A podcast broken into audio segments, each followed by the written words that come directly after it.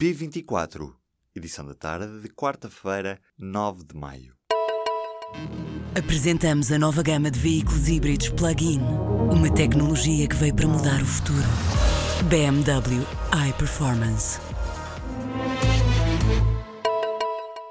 O subsídio pago às viagens dos deputados deve baixar para o valor real pago pelo bilhete. Um parecer da Subcomissão de Ética, divulgado esta quarta-feira, sugere que se mudem as regras em vigor no Parlamento desde 2004, baixando o valor pago aos deputados para estas viagens e podendo mesmo o modelo passar a funcionar por reembolso direto. Portugal colocou 1.200 milhões de euros de dívida a 5 e a 10 anos às taxas mais baixas de sempre nesta quarta-feira. A procura superou duas vezes o montante colocado em obrigações de tesouro.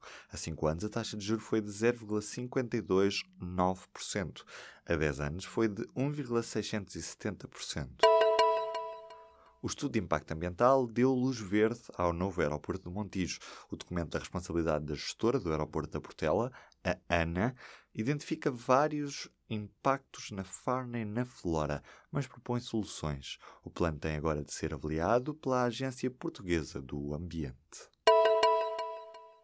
O desemprego recuou para os 7,9% no primeiro trimestre do ano. O mercado de trabalho continua a evoluir de forma positiva e o número de pessoas desempregadas recuou mais de 113 mil face ao ano passado. O período mais crítico dos incêndios aproxima-se, mas os grupos de intervenção, de proteção e socorro ainda não têm fatos, luvas, telemóveis nem carros para combaterem os incêndios. Este grupo especial de combate a incêndios da GNR vai terminar a formação para a semana sem ter os meios necessários para trabalhar. O Ministério da Administração Interna diz que estão a decorrer os procedimentos habituais para a aquisição de novos equipamentos, sem referir datas. António Costa está a ser pressionado para explicar o fim do silêncio sobre Sócrates. O socialista Daniel Adrião, que também é candidato a secretário-geral do PS, não valoriza a hipótese de ser colado aos apoiantes de Sócrates. Sublinha antes que Costa não fala de corrupção na sua moção e quer um debate público a dois. Adrião concorre ao lugar de secretário-geral do PS nas eleições diretas do dia 11 e 12 de maio. Para manter a segurança, a CP vai reduzir a velocidade aos comboios Alfa Pendular e Intercidades nas viagens entre Santa Apolónia e Campanhã. Em causa está o mau estado da via férrea. Na prática, o comboio entre Lisboa e Porto vai demorar mais de 10 minutos até ao final das obras de renovação no troço entre Ovar e Gaia. A Síria denunciou um ataque de Israel depois de Trump ter rasgado o acordo com o Irão.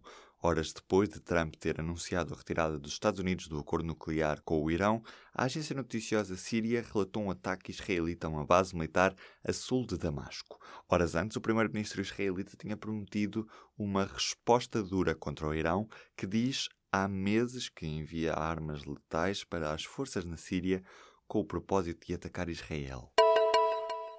Entrevista ao público, o vencedor da Eurovisão do ano passado diz que não quer ser vinculado como vencedor do festival, mas sim como o músico Salvador Sobral. O intérprete de Amar pelos Dois deverá ter um novo álbum em outubro, mas antes vamos poder vê-lo já este sábado a cantar com Caetano Veloso, no palco da final da Eurovisão.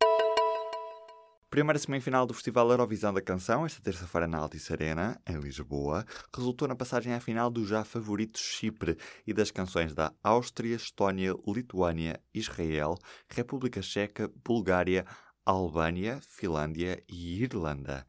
A segunda semifinal acontece esta quinta-feira. Portugal sobe a palco na grande final deste sábado.